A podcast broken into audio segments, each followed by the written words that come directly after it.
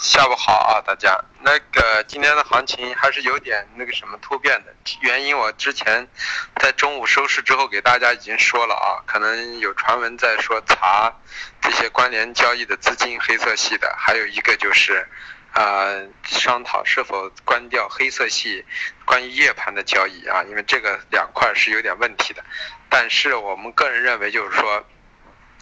这个市场并没有说因为这个因素，这只是恐慌性的情绪因素啊。其实没有这些因素，我们前两天已经说了，也是要进入调整状态的。这是一个大四浪啊。咱们先说豆粕菜粕，豆粕菜粕我们已经说了啊，有可能整个上升波上升一浪有可能已经结束了。那么现在可能随时面临的二浪的调整，现在还不一定说完全开始，因为今天是十一月的最后一天，收根带上影线是很正常的。这个月涨幅过大嘛。那么反过来之后呢，明后两天可能还会补回来，那么再补回来呢，应该没有新高了。那么，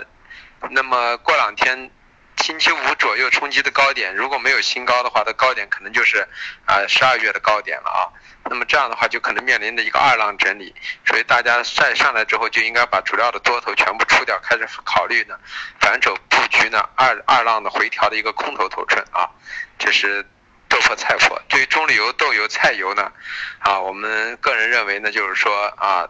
应该考虑回调去做多，主要是做棕榈油和豆呃和菜油，也就是郑州郑州镇油啊。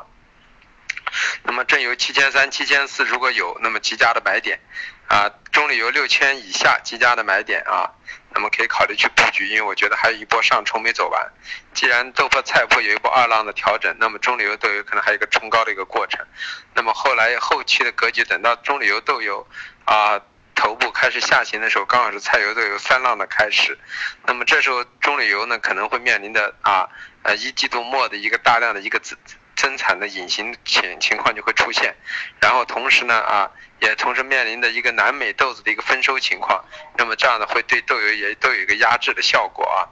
啊，啊是基于这种情况来定的，所以我们认为就是说后期油脂呢啊还有一次上冲，豆粕还有一次下行，呃玉米和淀粉我们说的这是个第五浪啊，今天由于受到恐慌整个市场的一种情况。冲高之后迅速回落了，本身今天这个五浪应该不会有那么长的上影线的，但是这种回落之后，大家看着玉米淀粉还没有还没有走完，还是在一个五浪的结构里头，所以大家还耐心的再等两天啊。当然这个高点昨天我们也说了，这今天的高点跟我们预测的高点都差不多，我们预测的玉米是六五，它走了个六八，我们预测的呃。淀粉是五八，最高就是五八啊，所以说已经在一个合理范畴内了啊。这个高点可能啊，今天是最后一天了，也可能会成为明后两天如果再冲击这个位置，就可能会成为十二月的一个高区啊。那么大家去等待一下。黑色系呢，我个人倾向于就是这是恐慌性因素。影响的整个基本面，我早晨已经说了，整个的所有的逻辑都没有发生变化。那么煤炭大家也不会去大量的采集，只不过是一次情绪的退潮。当然了，由于一月合约大量的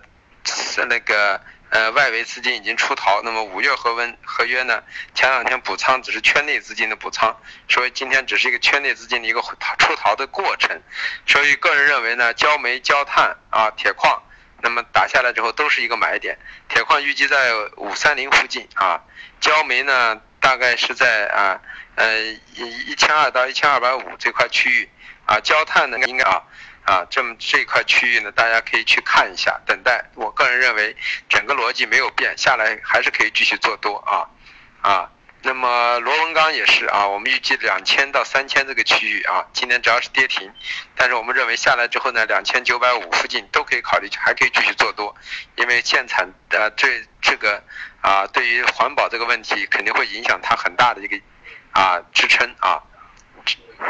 那么有色系里头的铜呢啊，我们已经建了多头了，今天背靠四万五啊，昨天在四万六已经建了一点，建了一点啊，受到恐慌因素啊。但是我们下来之后继续去买，我们觉得啊四万五、四万三这个区域都将是买的区域啊。第一目标位呢在四万啊四万五这一块，四万五千二应该受到支撑。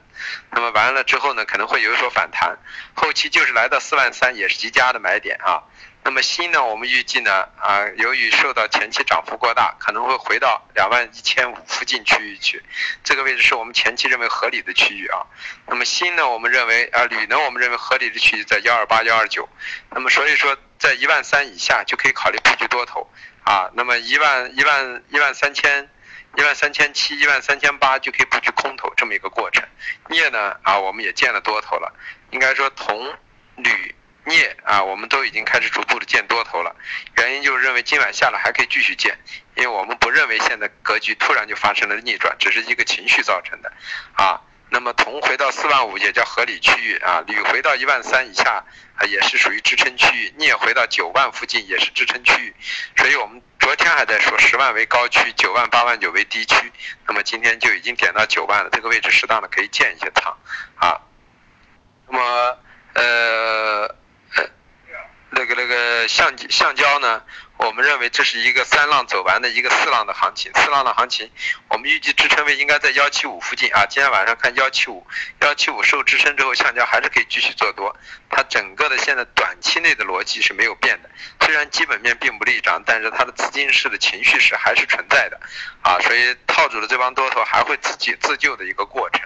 啊，那么 P P P 呢就已经不对了啊，啊 P E 和 P P P E 呢，可能我们认为呢，啊九九万九千五可能将成为压制带了。本身我们预计九千五到九千七左右为一个抛点，现在看来到这个位置，等到反弹上来，啊下周可以考虑逐渐的去做空了，因为下周将是什么？将是十二月的啊，明天就将是十二月的开始。如果明后两天再有反弹的话。个人认为就可以背靠逐逐渐去做空，这个星期这样一跌的话，就反而形成了周线的有点偏弱的一种格局了。那么 PP 呢，我们认为还是短期八千为支撑，八千六和为压制的一块区域，所以说呢，背靠这个位置暂时还可以考虑做多，但破八千就要平多见空了啊，这么一个状态。沥青呢？啊，我们认为就是短期的两两千四，我们已经说了逢高去做空。那么现在到这个位置已经不能去做空了，可以考虑在两千一百五、两千一百二这个区域考虑再去做多头头寸。啊，认为沥青暂时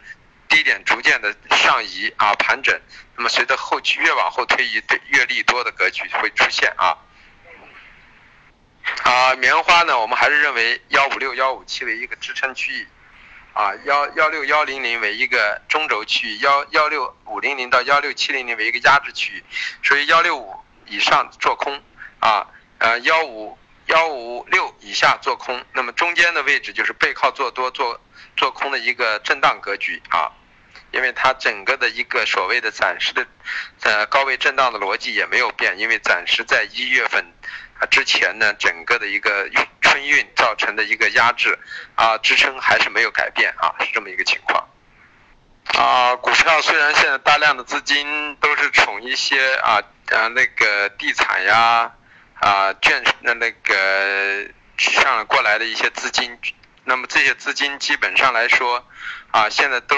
从地产上过来的一些大的一些资金，这些资金呢都是进入大的。大盘股里头的，因为大盘股的两个因因素，一个是估值比较低，二一个中字头的呢安全系数比较高，第三个因素就是因为美元贬值嘛，美元升值，人民币对美元是大幅贬值的，那么反过来人民币又对其他的货一揽子货币呢又又并没有贬值是升值的，所以从对美元的角度，资金大量的都被缩在里头，不准移到国外去。那么基于这样的情况，只有买国内的大型的资产。那么这样的话，能够安全性的资产肯定是不是中小板、创业板，是中字头的股票。你像最近的中铁二局呀、中国建筑呀，对吧？中国中中车呀，这些中字头的。那么明年呢，可能会在一季度以后呢，可能会再炒一些啊军事类的一些股票啊，军工类的股票，因为明年可能有一个。建军九十周年啊，这也会有大量的一个因素，所以说我们认为近期这个炒作呢，可能也快要结束了。我预测了一下，大概在十二月九号左右，大盘在三千三到三千四这个区域，可能就将是一个高区区域。这时候你们自己合理的要控制好仓位，能清就清一些出来啊。这是给你们啊，这些里头有很多人都是从股市过来的啊，跟你们稍微说一下啊。啊，这只股票六二零这只股票，个人认为短期在这个位置啊，已经有一部分在出货啊。